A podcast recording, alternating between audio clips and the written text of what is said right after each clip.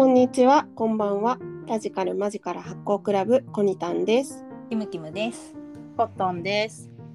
この番組は80年代生まれ、妖精おまじないブームの奮闘を受けて大人になった魔女っ子な3人がお送りするラジオごっこです。はーい。今週は、えっとね、お便り会です。ちょっと2通あるんですが、まず1つ目が、えっと、エピソード25の回ですね。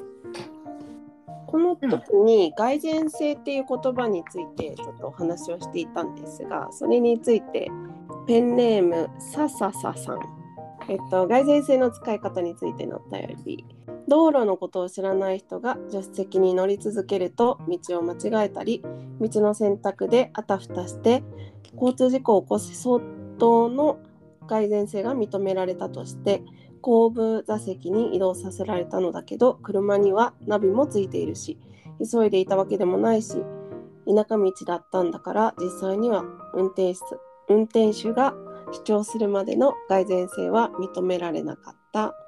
使い方こんな感じですよねといただきました。あの25課のあの、うんうんうん。私が人の話が3パターンしかない。人の雑談が3パターンしかないかな。あの正しく、うんうんうんうん 雑談って3パターンじゃないみたいな感じのうん。話をしてて、でなんかその話の流れでキムキムが、ね、最近蓋然性って言葉をよくなんか使う人がいるんだよねみたいな。うんうん話のくだりですよね。でうん。うんうんうん。そうそう。で道の話をしてたんだよね。あ道路の話。その雑談が道路。そうだからそれ絡めてくれてるから親切な人だって私は思った。聞いてんでっていうアピールしてくれてありがたい。うん。コットンが道路の話してたから。道路の、うん。道路の話はしないよって。言って。時間の話とあ時間が経つのが早いねって話、もう今何曜日だとかえもううんうん。2時？とか。うん。一生してるねっていうのと天気か。天気かな？うん。天気の話なんか暑いとか寒いとか曇ってほしいとかですね、で3個目が道路の話だよねって。うんだからそれは間違ってるよっていう話を道路？ってなったね。道。路？道路の話したことないわ。どう住んでいるとかあの車線こっちかなとかやつで、ですうんうんうん話になってね改善性。うんうんまあでも局所的にすごい使われる言葉なんだろうなって思うけど私まだ聞いたことないよ。やっぱだからなんかうん。スタートアップとかにいっぱいいるんだよ。そうだね。とかちょっとこ大体人う、そうですね。そう、うん、あのイケイケのこうなんていうんですか仕事できるぜっていううんが使うん。じゃないですか。複雑性があることをちょっとショートカットにして喋りたい人たち。そうだね。まあでもなんかそのまあそれを表す言葉としてちゃんとあるんだから、うんうん。使う意図はとかはあるんだけど、うんうんうん。一般度レベルみたいなのがねあまり高くないけど、親切なささささんさん。ささささんさんが、そうだね私その回私あのリスナーとして聞いてたからさ、うん。気になったけど、道路の話だよね。うんうんうん。ねするよなんか理理解としてはなんかリスナーとして聞いた感じとしてはうん。この解釈でよよろでしょうか？ささささんさんと同じく同意します、うん、きっと合っている。きっと。ありがとう。なんか聞いてるよっていう、うん。聞いてんでっていう。聞いてんでちゃんと。あありがとう。な。ありがとうございますありがとうな。うん。あとね、もう一個送っていただいてるんですね。で、これはね、26回のあの映画の感想についてお話。私は最悪。私は最悪のザ実存主義的な生き方とはの回について。読みますね。匿名さんから、匿名さんか、匿名さんか、はい、うんからいただきました。ありがとうございます。私は最悪の感想ポッドキャストを検索して聞かせていただきました。映画から広がる話、楽しかったです。うん私は男性ですが、先日読んだ「私は今自由なの?」という本を思い出しました。ユリアは母子家庭でありながら医学部医学部まで行けました。でもその一方で福祉が充実しているがゆえに産まないという選択を宣言しづらいのかもと思いました。うん確かにねこれはなかなか奥が深い話ですな。私は最悪自体が国会の中にあってうんうんでそれにいろいろあってっていうなんかテーマのお話だったんだよね。うん私も今自由なのって本なんか面白そうですね。うんうん面白そう。副題があれだね。男私は今自由なの。男女平等世界一の国ノルウェーが直面した現実。主人公ユリアがこう選べないよねみたいな話とかでそれもさ、うんノルウェーが福祉大国で、まあ、日本とだいぶ違うじゃんみたいな、だからこそその設定として選べなさがさらにあるねみたいな話をなんかしてたんだよね。日本だうん。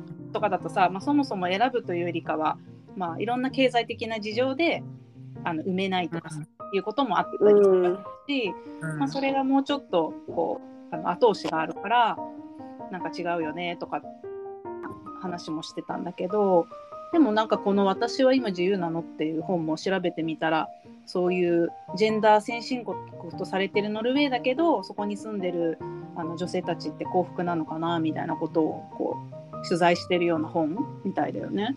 うん。キャプションを読むと、ジェンダー先進国とされるノルウェーだがそこに住む女性たちは幸福なのか。労働問題を扱うジャーナリストが先進国ができるまでの過程を点検し、仕事と家事両方の負担に押しつぶされそうなノルウェー女性たちの肉声を拾い集める。うんジェンダーギャップだけを埋めただけでは解決しない。日本もいずれ直面する本質的な課題を浮かび上げらせる渾身のレポート。うんまあこれでもすごい思うところあるよね。うん私やっぱりあの男女は違うじゃんうん 思ってて、うんでなんかそのジェンダー社会的性別？うん。そのジェンダー論で社会的性差をなくすみたいな。のって、えっとなんていうのかな。男性と女性を同じように扱うことって別にジェンダー平等じゃないんだけど、うん。なんとなくえまあ多分でもこれは世代的な感覚もあってやっぱり私たちより20個ぐらい上のさ今、うん。まあ、60前前後の人たちって本当に女性特に女性って働く場所もなかったし男女雇用機会均等法もなかったし、うんうん。本当に死にそれを求めてあのなんていうの女性だからっていう低監視監視がついてあの仕事を与えてもらえないっていうことがあったからこそ、男性と同じものをってすごい求めてたと思う。うんうんうんでで、まあ、フェミニストって呼ばれる人たちだと思うんだけどウーマンリーグとかさ、うん。なんか男性と同じものを男性と同じものをって男性は女性を低く見るなとか同じように扱えってすごい言ってきてその人たちがいるおかげで権利獲得ができて働ける環境になっている。私たちはでもやっぱりそこからもうちょっと一歩引引け引いてみれていてとはいえ男子と女子は違うじゃんってうん。いうのがあのなんとなく分かっている世代だと思うんだよね。だけど、うんあのやっぱりなんか男性と女性は違うから結構さ外資とかでさある意味男女が平等すぎてきついとかい聞くじゃん。やそうそうそうよく聞くよね。ね、よく聞く、うん。なんかそのやっぱりこう違うものを違うものとして扱うのが公平かな。平等平等かな。どっちだ？えっ、とどっちなんだろう。などっちが平等でどっちが公平か忘れてしまったけど。なんか今の多様性と包括的社会とかそういうことになるのかな。男女じゃないし、みんななんかいろいろ D&I ダイバーシティインクルージョン。あそうです。ねダイバーシティのやつとかは男女でもないし。うん。そうだね。うんもっとカラフルな感じ。で違う。なんか仕事においてはだいぶじょそのそういう意味では平等っていうのが、まあ、浸透してきてるしいいんだと思うんだけど結局その家庭での役割みたいなものにおいてうん。なんか女性が背負ってるものがをどうしてもなんか引き剥がせないかったりとか負担をなかなか減らしにくかったりっていうのがある気がしてて、うん。家庭の中のこと。うん。だから結局なんか両方追わなきゃいけなくなるだけ？ちょっとしんどくなるだけみたいなところもある気がするんだよね。うん、なんかだからそれこそうーん。プラスオンされちゃうみたいな感覚。うん。まあそうだね。アッドされてる感じはあるんだろうな。うん。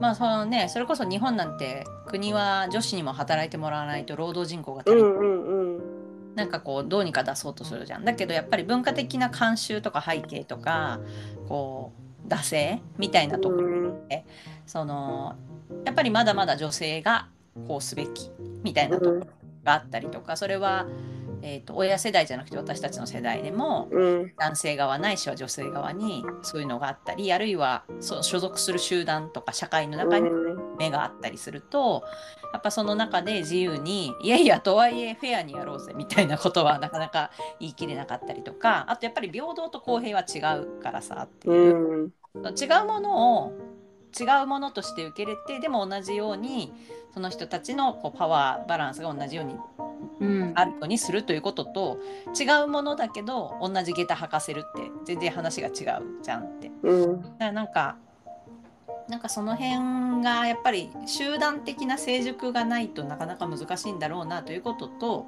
別に同じものを追い求めればいいってことじゃないよねみたいなのはすごい思うから私はあんまりフェミニズムがあんまり好きじゃない。うんうんうん、なんかいや別に私男子と一緒だと思ってねえし。うんうんなんかフェミニズムってその男子とか女子っていうそのさっきのちょっと前の世代のフェミニ、そのウーマンリブとかそういう系種の流れで言ったら男子と女子っていうあの対立軸かもしれないけどフェミニズム自体はもうちょっと包括的ななんかこう広い視点がフェミニズムとかにはあってなんか、あらゆる人がちゃんとこう平等なのか公平なのかどっちどっちかわかんないけどことを望んでいる人たちってことなのかなっていうふうに私は理解してる。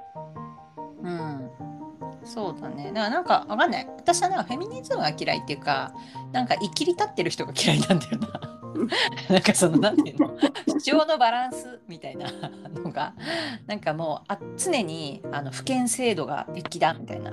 その父なる存在概念としての父なる存在のせいで我々は阻害されているとかなんかそういう文脈で物事を読んでいくと解決しないことってすごいあるじゃんって思うんだけどでもやっぱそこに言い着いちゃったりとかねそうそういうふうにこうものを見る視点で生きてくるとそういうふうになっちゃうから、うんうん。もっと柔軟に柔らかくっていうので多分 D&I とかいろいろ出てきている。そうだね。けどただ逆やっぱりなんかその大企業とかが D&I 推進委員とか D&I チームを編成しましたでそこに女子がずらって並んでたりするとうってなる。なんか D&I ではないって思う。なんかうだからまだまだ足りないところがそのまあそその企業が D&I するってなった時に女性がいっぱいいるっていうのも偏りだしでもまだまだじゃああのゲンダージャップしあゲンダージェンダーなんだっけジェンダーゲンダーがジェンダーギャップ指数って言ったら例えば大学教員男性が多いねとかうん。足りない方が女性の方がまだなんとなく足りないっていう方がなんかこう古いやつで言ったらそうだからやっぱそこが、まあ、女性っていうのがやっぱりあの大きくなっちゃうのかなって思あでも本当の本当の本当のフェアで言ったら別にどっちの性別がどうだっていいはずなんだよね。う。うん要は向いてる人がやればいいわけじゃん。うんけどなんかそういう風にならない。まあ、でさ適性ってあると思うんだよ。女性的な感性が生きる仕事も、うんうん男性的な力強さとか体力とかそういうのが生きるし、だからなんかそこのなんていうのかなどこも男女比をどうしなさいみたいなことがそもそも本質じゃなくって。そうだね。でだとしてもそれが適性が生かせていてなんか幸せっていうことなんであれば本来はいいからそこに執着しないでこう受け入れられるっていうのが、まあ、もっと広い世界だとは思うんだけどやっぱなかなかそうなんないのと逆にそのそれこそノルウェーみたいにうん。もう広い視点でもうフェアだよねと。ジェンダーギャップないよねってなったらなったでやっぱり精査によってあの大変だったり選べなかった選択肢みたいなものを選んでいいって言われるとやっぱり迷ったりとかはあるんだろうね。うんうん。それこそその社会福祉が充実しすぎてるからうん。でも大丈夫ってなると逆に今度は違う迷いも出てくるんだろうね。うんうんがうん。今のこう私たちがいるみたいな地域のうんうん。ってなってるところ今の話が男性とか女性とかそういうことじゃなくてそもそも性差とかそういうことじゃなくて本当の意味で多様性うんうん、個人のね。うん。尊重していくっていう土台がないのにそこだけ見ちゃってるみたいな感じだからそうそうそう。男性の社会的成熟が必要なんだよ。うん、ね。そこじゃないみたいなのとでかつそのノルウェーだとかで言ったらじゃあそれは一旦解決してますその上でまた残った課題とかなんかそういう部分がどうなってるかってことだよね。うん、そう。読んでみたいねこの本ね読んで。みたいうよ。んうんうん面白そう。なんか面白そう。なんか昔さニュースで見たんだけどノルそれこそノルウェーかななんか子供が遊ぶ人形に性別は絶対につけないみたいな。うん。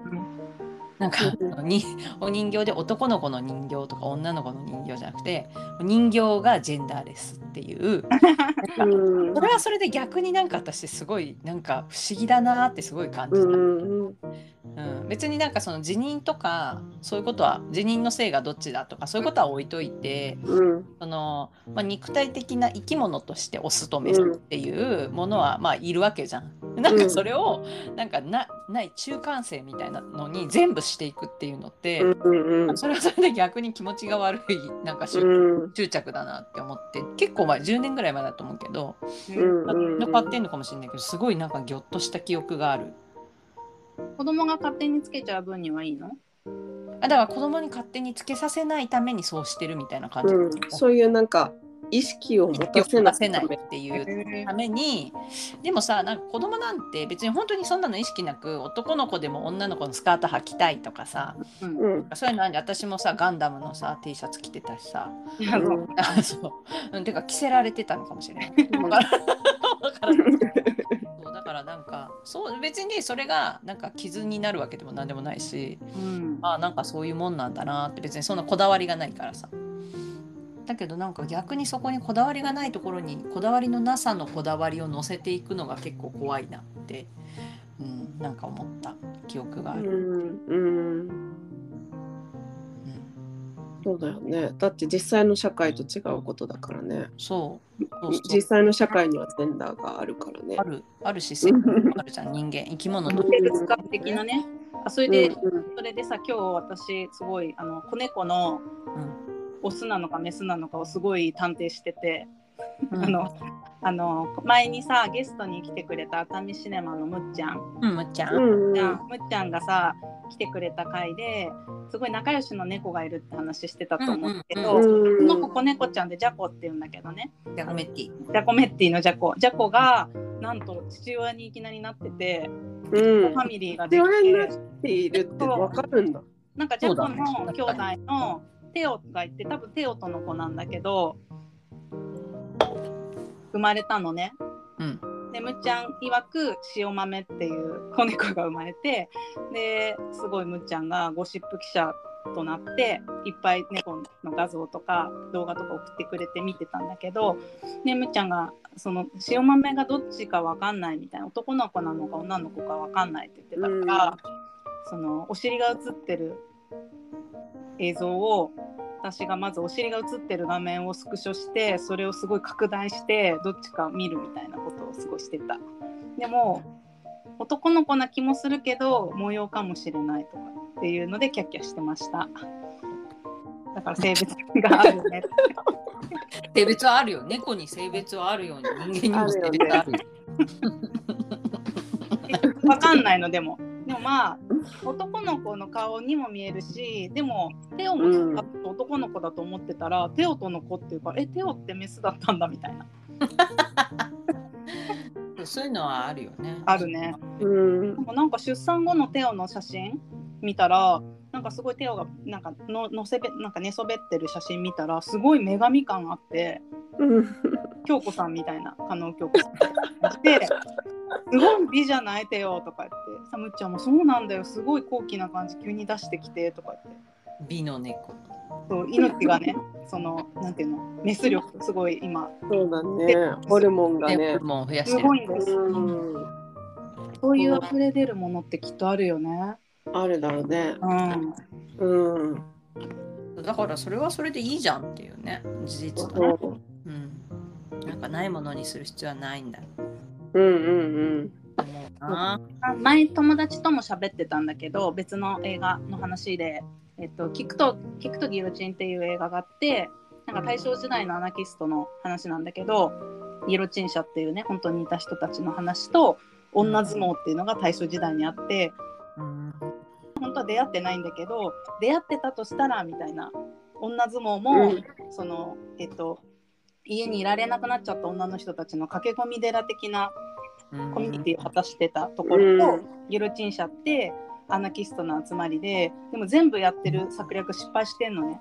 あの何誰かを殺そうとしてあのテロしようとして失敗したりとかうん。ここが出会ったらみたいなでその話を友達としてた時も結構アナキズムとかフェミニズムとかの話になったんだけどうんもうなんかそのアナキズムとかフェミニズムっていうのがそういう活動をしてる人たちにとってはつながりやすいなんかキーワードになるからそれをしてるっていうこと自体がさっきの蓋然性の話じゃないけどその話を出したこキーワード出した方がそれを含むいろんなことを共有しやすいからうんことだと思うんだけどでもやっぱそうそういうさっきキムキムが言ってたみたいななんかちょっとこういろんなそれ以外の要素もくっついてきちゃうしだからなんかフェミニズムとかアナキズムとかいう言葉を使わずになんか状況が変わるようなこととかなんかこうしれっとなんか面白おかしくできるようなことがなったらいいなって私は思う。うん。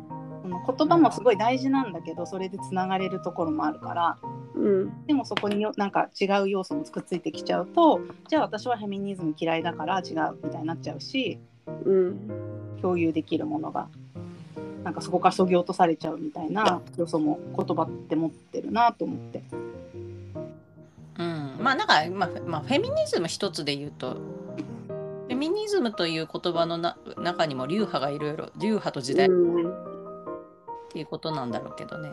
単純化しちゃうとちょっとずれるんじゃないかな。うん。ついてくる。そうだね。うん。コニタンが言ってたことも気になるけどこう積み上がっ女性側に積み上がってきちゃうみたいな話？うん。なんか一番最初に結構なんか旗となんかあれ？私仕事もしてうん。あれ？育児も全部やってあ家事も全部やるんだみたいな感じだって。マジかって思った。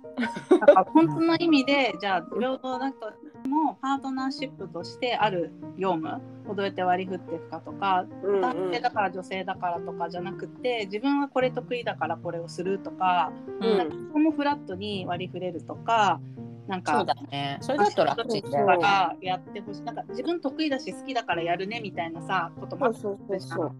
うん。なんかそういうのがねうん。言葉にしていくとかってことなのかな。そう。でなんか保育園とかからさ、うん。こうおお迎え要請みたいなのってさ別にどっちでもいいはずなのになんでかあ必ーずお母さんに電話がかかってくるでしょ。うんうん。ほとんどのケースで。そうだね。それはじゃあなんか夫婦で決めるとか、うんうん。カップルで話し合って、うん、決めてそうだね。っていうのをちゃんと頑張ってねあの関係性作って割り振ってる人がすごく増えてると思うから、ね、そういうことも理解があるようなうん。あの理解を、まあ、家庭の中でもちゃんと主張してうん。ちゃんとなんか面倒くさがらずに、なんねか、まあ、うん根気よくこう話し合うってことなのかなっていう気がする。うん。まあ、逆にねもうそれが楽っていう人もいるからさうん。としてやりたいしっていうなんかそういう役割分担としてもう自分がやるよっていう人もいるからそれは全然それでいいし。なんか自分がやった方がもう早いし、とかいろいろそれを相手に言うよりも早いしやりますみたいななっちゃう人とかも多いと思うしね。それでうんもうなんか喧嘩じゃなくてちゃんと言うみたいな。ななんかうんちゃんとつまびらかにするってことが大事なんじゃないのかなと思うよね。あ逃げうん恥みたいなやつってこと？逃げるは恥だが役に立つってさすごいつまびらかにしてた。全然見てないから。あのわかんない。んだけど。だから家政婦さんびらかにするっ家政婦さんしててガッキーがだからお金もらってたけど恋愛関係になった途端にうん。星野源が2人がリアルに結婚してるからなんかリアルストーリーみたいになっちゃうけど、あのうん星野源が恋愛そのドラマの中で、ね、恋愛関係になった途端にじゃあなんか賃金なしだねみたいな感じのこと言ったらそこでガッキーがちゃんと「えそれは好きのサックスじゃないですか?」って言ってうんあ問題提起して2人で決めていくみたいなくだりがあったんだけどうんううんんそういうことだよね。うん、なんかそういうことだと思う。なんか別に問題定義とかディスカッションとかなんか主張みたいなことにその力を入れる必要は私はない気がするんだけど、あのただ。うん。ただ事実として私はこれをやっています。っていうことをちゃんとこれやった。これやってる。これやってる。これやってる。これやってるって言ってたらすごいやってもらってるって。感情を乗せないとかってそう感情乗せないの大事。が大事だよねきっと。そう私はこんなに言ってるのにとか言うとちょっとあれだからだけど、事実だもやってるよってなっちゃうから事実だから。うんゴミを捨てました、洗濯物を干しました。